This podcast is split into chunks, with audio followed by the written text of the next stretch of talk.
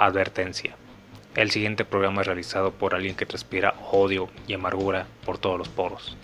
Pese al tono serio que hay en ocasiones, no esperes encontrar en este podcast las opiniones más sensatas y objetivas, ya que su servidor tiene una aura de amargura y desprecio a la sociedad en general y hace esto solo con el afán de divertirse. No se recomienda imitar a la criatura maligna que conduce esto. Pese a todo, soy sincero en mi sentir y espero las vivencias y críticas te sirvan, al menos para reír un poco. Todas las advertencias de contenido ya venían en la descripción del canal, en las etiquetas o a veces en el texto de cada programa, pero como nadie los lee, ha sido necesario avisarles por este medio. Las opiniones o dramatizaciones expresadas por el gato Cosmos no reflejan el sentir general de la radio Japanex. Los demás miembros de esta radio son mucho peores, así que comenzamos bajo tu propio riesgo.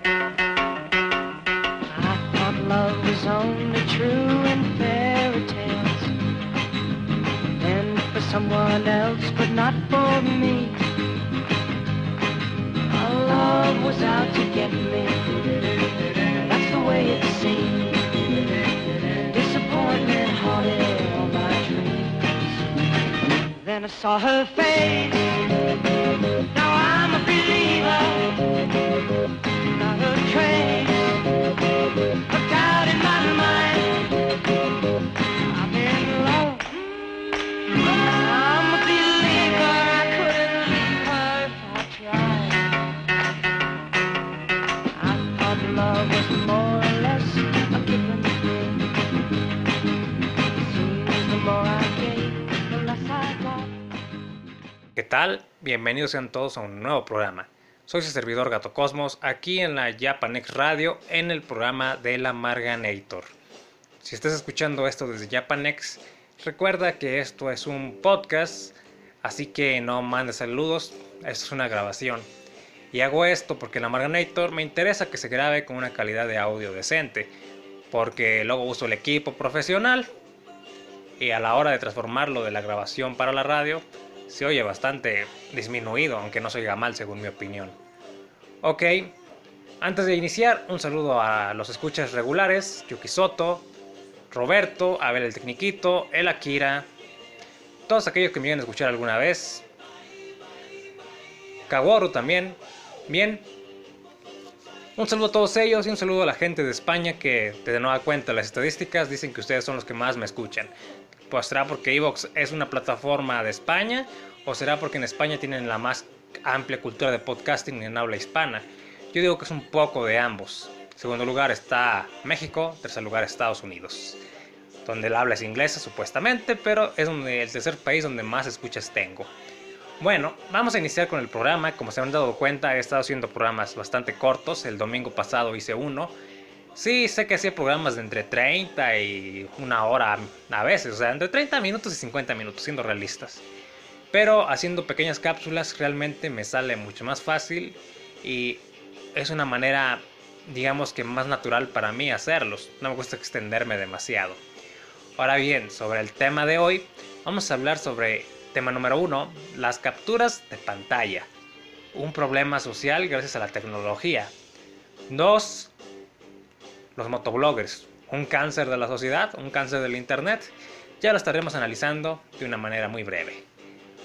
Ok, recuerden que esto es un audioblog, así que por lo general trato de meter cosas de mi vida diaria. Así que iniciemos. Por cierto, antes de iniciar con los temas anunciados, cierta persona que conozco, una chica, de unos veintitantos años, la mitad de mi edad, me dijo que su familia creía que yo no existía, que era producto de su imaginación, por la forma de escribir, por la forma de describirme de alguien que hacía deporte, no sé, que no sé qué les contó, que alguien que hacía deporte es algo violento, que tenía, no sé, sitio de internet, no lo sé, que es podcaster. Todo eso les contó y dicen que parecía que era una forma de estarme echando crema a mí mismo, o sea, estarme bañando en virtudes, cuando en realidad Todas estas cosas que hago simplemente se pueden comprobar viendo mi canal de YouTube o visitando mi blog o simplemente escuchando estos audios. Pero pues resulta que alguien como yo no existe. Yo, ah, bueno, no existo. Debo darle una golpiza por negar mi existencia y ver que, y ver que, pues que vea que existo en realidad, pues es una ofensa. Me recuerda aquel capítulo de Los Simpson donde siempre hay referencias para todo, donde Homero tiene un amigo imaginario según muchos, y en realidad sí existía, sino que sin embargo por extrañas coincidencias de la vida, nadie lo había visto. Tanto es así que Homero es internado en un psiquiátrico y le dan choques eléctricos para que no imagine a esa persona. Sin embargo, lo vuelve a encontrar. Tú no puedes existir, mejor dicho, le dice y lo golpea y el tipo pues reacciona y dice, oye, nadie, niega, nadie me golpea y niega mi existencia y le regresa el golpe. Pues básicamente algo así me sentí. Soy tan raro que aparentemente no existo. O tal vez haya necesitado una figura tan como yo, una figura paternal, que resulta que yo era la persona que encajaba medianamente con el perfil. En fin, ahora sí, vamos directo con programa. Capturas de pantalla. Hay muchas veces me he enterado que en trabajos tienen grupos, estúpidamente, de chats o WhatsApps, como ustedes le digan, o de Facebook para, pues, para mantener conversación entre el equipo de trabajo. Algo que después se vuelve una pérdida de tiempo porque se la pasan mandando memes, chistes, frases indirectas para causar problemas. Un nido de víboras, básicamente, en lugar de enfocarse en el trabajo. Pues bien, cada vez es más común que estos grupos o la conversación entre dos personas de un ambiente laboral, familiar o escolar se tomen capturas con tal de fomentar una burla o un problema, echar de cabeza a alguien, se diría, acusarlo y que esta persona pues termine siendo corrida, expulsada, humillada, bulleada, etc. Bueno, entonces yo me quedo con esa idea. Sí, la tecnología nos ha hecho eso. Y tal vez grupos o herramientas de mensajería como Telegram te permita eliminar o enviar mensajes que se autodestruyen o, o borrar una conversación secreta pero las capturas de pantalla hasta el momento no he visto gente o aplicación que logre evitarlas. Es más, si las hubiera básicamente con otra cámara, le tomas foto a la pantalla y ya tienes una manera de acusar a alguien. Esto se ha volvido el pan de cada día y me ha tocado ya ver, tanto por experiencia de uno como por experiencia de otras personas, que es realmente un problema y un cáncer social. Sí, tal vez lo mejor sería hablar directamente sin tapujos, pero no respetar la privacidad de alguien para enviar capturas a otras personas, pues se me hace un poco falto de moral, aunque si te toman capturas de lo que dices, pues yo puedo decir que tú eres responsable de lo que escribes y de a quién se lo envías. ¿A qué voy con esto? Si escribes algo malo del jefe y se lo envías al compañero que según te cae bien y luego te echa de cabeza para que lo suban de puesto por lamebolas, pues tú te lo buscaste. Yo prefiero decirle directamente las cosas que pienso a un jefe, a un familiar, a una mujer, de manera directa. Y me vale que digan después, oh, eres un machista opresor, o es un mal empleado, o no se adapta al sistema, no se adapta al equipo. Prefiero ser sincero y no me gusta vivir en la hipocresía. Entonces, esto ya me tocó con mi señora, que me decía que hacían capturas de pantalla de conversaciones de compañero de trabajo para pues para enviarle digamos que era la rata o el topo depende cómo le digan en su país al espía oficial que le enviaba llevaba todos chismes al jefe a veces hasta una opinión que era mal tomada sin ser algo pues propiamente contra la empresa sino que buscaba que ésta mejorara es el pan de cada día bueno, ahora experiencia personal. Yo laboralmente debo decir que no. No me tocó eso. No me tocó eso que me sacaran capturas de pantalla para mandarme mucho al infierno. ¿Por qué? En mi época lo que estaba de moda era el Messenger y no había grupos de trabajo de Messenger. Desde, ya cuando se empezó a popularizar Facebook, WhatsApp, Telegram, ¿Cuál más hay? Line, pero creo que es Line o Line, solo es popular en Japón. Pues yo ya no trabajaba para otras personas y otros pequeños trabajos pues no se usaba eso por simple logística. Bueno, entonces, recientemente, anécdota muy reciente, me parece que del domingo pasado, yo había ido con gente que conocía de un gimnasio donde trabajaba, pues de hace 13 años o más, son gente que conozco hace siglos. Entonces, digamos que se acuerdan de mí, y no sé quién les pasa mi contacto, y una mujer me invita a salir. Según ella no en mal plan, porque... Porque yo soy casado, ella es solterona, divorciada. Dice que sabe cómo soy yo de respetuoso, que sabe que no voy a hacer nada, simplemente quiere que platiquemos un rato a solas, como hace años platicábamos. Sí, hace más de un año que no hablábamos. Y de hecho, tal vez hace años platicábamos, pero realmente en un principio no me agradaba. Esta mujer me despreciaba de la peor manera. Igual cuando tenía veintitantos. Ahora resulta que un montonal de años después. Y bueno, de hecho, cuando yo tenía veintitantos años, y aún era un jovencillo loco, bueno, tal vez más cuerdo, pero joven, esta mujer me despreciaba de la peor manera. me insultaba incluso mi forma de vestir, mi forma de, de entrenar, el vehículo que traía, de todo.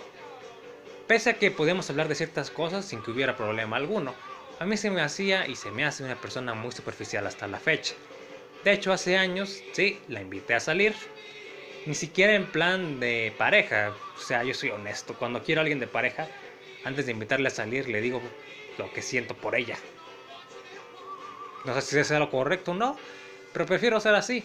Que me juzgue, digamos que de convivencia diaria, y ya después pedir una respuesta sobre otro tipo de cosas. Algunos dicen que es acelerado, pero las citas por lo general ya se toma como una señal sexual directa, o como ustedes lo quieran tomar. Bueno, Años después, esta mujer me dice, te invito a salir. Le digo, no, es que le, digo en tono de broma, o en son de broma, no, es que mi señora me da unas golpizas, me va a arrastrar por todo el suelo y me va a dejar destripado ahí en la esquina de la casa. Se lo dije a broma. Y ella me dice, no, sí, claro, con lo que sabes pelear tú eso va a ser cierto. Dices, más, no tiene por qué enterarse porque no vas a hacer nada malo. Me invitó a un parque público que siempre está repleto de gente que a mí no me gusta, aunque es famoso por su comida callejera. Dice, vamos a caminar o a correr por ahí. Yo, ni que fuéramos caballos. La punto es que sin darles demasiados detalles, la empecé a basurear de lo peor. Desde el momento en que dijo que tu señor no tiene por qué enterarse porque no vas a hacer nada malo, que se pudra, honestamente le empecé a hacer chistes le dije que le iba a pasar el número de un gigoló para que se le quitara lo, calenturienta y que deje de estar molestando a hombres casados. Y pese a todo, en un principio no reaccionó mal. Me dice, yo sé cómo eres por tu forma de ser, pero no pienso ser nada malo. Más por cómo eres. Entonces me empezó a decir, no sé, guiños. O sea, años después, cuando ya los dos nos caemos de viejos, ya para qué. O sea, dicen que para el amor no hay edad. Pero ¿para qué decirme cosas que no van a un hombre casado? O sea, me dijo que le gustaba mi cabello. Sí, se nota. Mi cabello alborotado como típico personaje de anime. Como que se haya de Pegaso. ¿Qué más? Que le gustaba mi forma de ser, lo fiel, el respeto a la pareja y que era buen amigo. Pero como le seguí diciendo que, que andaba urgida y que andaba hormonal y que reflexionara y que usara su cerebro, al final me mandó al diablo como debe de ser. Pero básicamente es lo que yo buscaba me dijo que yo era una especie que para como persona cambio mucho cuando una mujer se me acerca y que no la sé respetar. Bueno, una mujer que se acerca a un hombre casado no merece respeto. Y digo, bueno, después unos días después, o mejor dicho unas horas después, me entero que la tipa, la mujer esta, le tomó captura a la conversación ¿Quién le pasó mi contacto? Una mocosa que conozco que de haber sabido que le anda pasando mi contacto a todo el mundo porque es un hombre falso, no le hubiera pasado nada. Ahora me dan ganas de darle una golpiza, pero como es menor de edad y es mujer, prefiero humillarla de otras maneras. Entonces, le pasó la captura de cómo la desprecié y la batié. Y después, en lunes, Andaba yo buscando referencias por una entrevista de trabajo de informática. No es que me urge el trabajo, pero un mal un ingreso extra no cae mal. Me pidieron un montón de referencias, cinco para ser exactos. Solo tenía tres.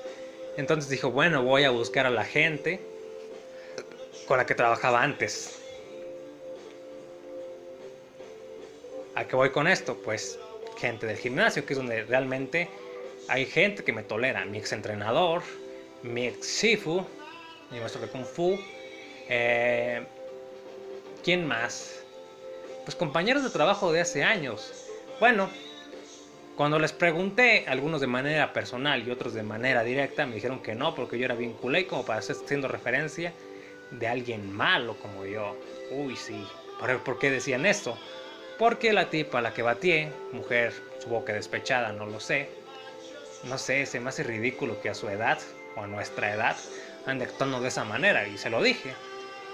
Pero bueno, yo no tengo la culpa que se haya divorciado y que ahora resulte que yo sí era un buen prospecto de pareja cuando años atrás pues me mandó al infierno. En fin, mi señora se enteró de esto y anda pensando mal de uno, pero bueno, que piense lo que quiera, porque las capturas nos iban rondando por todos lados.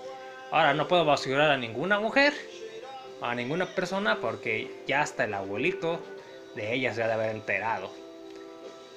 Desde entonces, la poca gente que tal vez no les agradaba pero me toleraba, ahora me ven de la peor manera. Miren cómo desprecia a las mujeres. Al menos no agarró las capturas y me las llevó a la policía para que me arrestaran y me pusieran una multa. Porque en algunos estados como la Ciudad de México, sí, eso se puede hacer. Te insultan en la calle, denuncia arresto y tienes que pagar una multa para salir, o arresto de 24 a 48 horas. Y con todo lo que le dije, uff, son como 6 multas. Recuerden que por decirle guapa a una mujer, como le pasó a una mujer feminazi, pues un taxista fue a prisión. Entonces dije, bueno, yo prefiero ser sincero y no estar ocultando lo que pienso, lo que siento y evitarme problemas de otra índole. Pero pues las mujeres a veces les gusta la hipocresía, diría yo. En fin. Un problema de las capturas de pantalla que nunca me había tocado porque no vivía en la época. Ahora está más común en los grupos escolares y los grupos, pues, laborales. Pero he de decir que también muchas mujeres usan para poner una trampa al hombre con cuentas falsas. Es más, según he buscado en Google Play, hay chats falsos para echar chats como para memes pero mucha gente los usa para hacer bromas de mal gusto. Bueno, y son idénticos. Y ya es tu palabra contra la de otro. No sé quién demonios le ocurrió usar esas aplicaciones fake. Fake chats, por así decirlo. Pero pues, dejándose de un lado que pues, pueden ser falsos muchas cosas. Qué triste que una conversación real que tengas con alguien realmente pues sirva para hacerte daño según ellos o simplemente invadir tu privacidad. Uno lo sabe de que es en internet y debo decir, me arrepiento de algo de lo que he escrito por alguno de estos chats o simplemente SMS. La verdad no, no me arrepiento. Soy yo, he sido sincero. Si lo quieren tomar de la peor manera, allá ustedes. Así de simple. Ok, para concluir, recientemente he estado haciendo en YouTube un bici vlog, inspirado en canales como el del Tío Verde, Francisco Borrero, ah, El Ojo de las Ciclovías, Abel Rincón, etc. Pero debo decir que yo no los hago de la mejor manera, me falta una buena cámara. Pero pese a todo trato de hacerlos lo mejor que pueda. Entonces dije, bueno, si hay bici vlogs, debe haber motovlogs. Y sí, me di cuenta que los motovlogs son los motobloggers en YouTube son cientos, si no es que miles. Me quedé, ah, canijo. De Visiblogs no creo que lleguen a unos cientos, o siquiera a los 100, entre los que conozco. O sea, la verdad no conozco muchos. En cambio te pones a buscar motoblogs y como dije, pueden ser miles. Y yo, bueno. ¿Qué es lo que noté? Sí vi Visiblogs en comparativa de los clásicos fixeros por la ciudad haciendo mil locuras al manejar al andar por la calle en su fixie. Para que no me entienda, bicicleta de piñón fijo, tipo carrera pistera. Así de simple.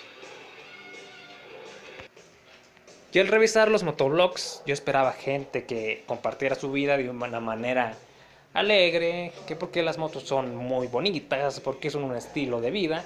Y sí, debo decir que había gente que lo hace.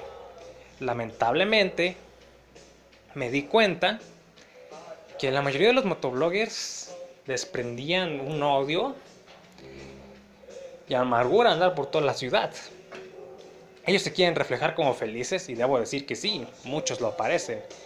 Pero otros al estar haciendo su blog tipo observaciones diarias, lo único que veo es que desprenden un odio y amargura. Van conduciendo y según ellos son felices así, pero van echando mil pestes, eh, insultando, peleándose con todo mundo y muchas veces con justificada razón. Pero otras veces son ellos mismos los pésimos conductores que me dan ganas de matarles. ¿Cómo criticas algo que fomentas? Y es más, ellos mismos lo dicen. Bueno, si te molesta mi forma de manejar, no veas esto. Pues no, no lo voy a seguir viendo. Pero poniendo la vida, poniendo en riesgo la vida de otras personas. Tanto en tanto los seguidores que les pueden imitar, que pues, muchos son adolescentes que les gusta ese mundo del motoblog. Y simplemente con las estupideces que andan haciendo en la calle. Y hay varios que se han accidentado haciendo sus grabaciones para YouTube. Simplemente por negligencia, otros por la negligencia de otros. Pero yo digo, bueno, no se supone que como amantes de las motos deberían fomentar la sana convivencia, que se les tenga más respeto a los motociclistas, moteros, motoristas, como se les diga en su país. Pues no, no veo que promuevan eso. De decir que sí, un 5% lo hacen, pero otros que tienen miles y miles de seguidores, pues no. Van derrochando odio, criticando a todos y haciendo mil barbaridades ellos mismos. Yo no puedo entender eso de alguien que fomenta algo que ama. Y es más, muchos se defienden diciendo que con una moto te vuelves adicto a la velocidad y te vas comprando una más grande y otra más grande. Pues no sé si será la excepción a la regla, pero yo tuve una moto y nunca le metí toda la velocidad. Y en lugar de comprarme otra moto, me compré una bici de carreras que obviamente no corre ni la mitad. Pero ese no es el punto. El punto es que fomentan lo malo, lo admiten orgullosos y dicen que es su manera de vivir y es su manera de morir. Y bueno, y los que no nos gusta cómo manejan los de las motos y que vamos caminando en la bici o simplemente se te atraviesa un loco cuando vas conduciendo el bocho, ¿qué te quedas pensando? ¿No se respetan ellos mismos? Pues bien, pero que no respeten a los demás y causen problemas, tragedias incluso, pues qué, qué mal ambiente el de los motobloggers. He de, he de decir que la mayoría de los motobloggers decentes que vi, que no conducen tan mal, son de España. Y el único, mexicano que vi que conduce decentemente, creo que era Black Biker o algo por el estilo, pero ya no subió videos. Todos los demás, pues, de decir que la gran mayoría manejan como unos reverendos retrasados mentales. Ojalá lo hicieran donde no perjudicaran a nadie, pero dicen las calles son de todos. Y precisamente por eso hay que respetar. Y por lo que vi en sus videos de amargura, broncas, peleas, pues dale y relájense, ¿no? Que la moto los hacía felices. Sé que los cafres están en todo tipo de vehículos. Pero no critiquen algo con lo que ustedes vienen peleando todos los días. Vienen peleando con los cafres de los autos, microbuses, hasta con los peatones a veces y ciclistas. Y ustedes hacen cosas peores, rebasando, zigzagueando en una autopista a más de 200 por hora. Muchos de los motobloggers famosos lo hacen, haciendo arrancones en zonas tranquilas de pasos peatonales. Sin comentarios, para mí pues son un cáncer para el motociclismo. Y así pues nunca creo que nunca los voy a respetar del todo. En fin, me voy despidiendo, soy servidor Gato Cosmos, aquí en el Amarganator. No olviden suscribirse, hasta la próxima.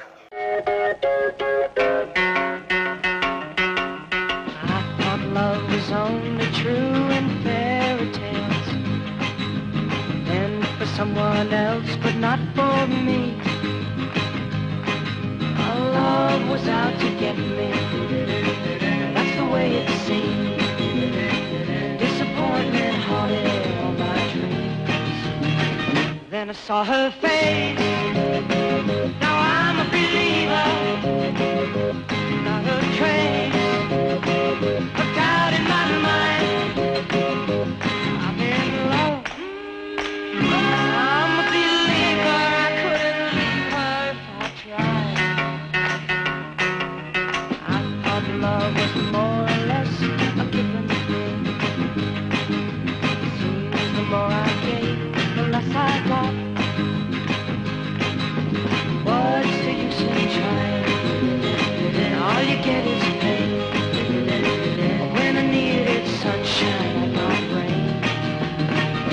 I saw her face.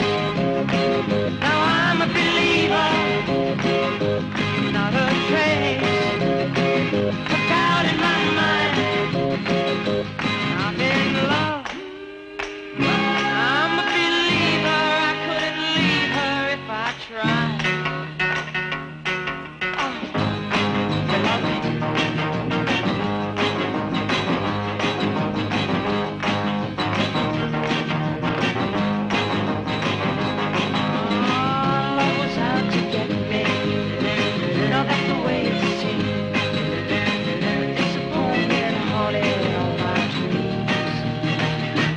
Saw her face.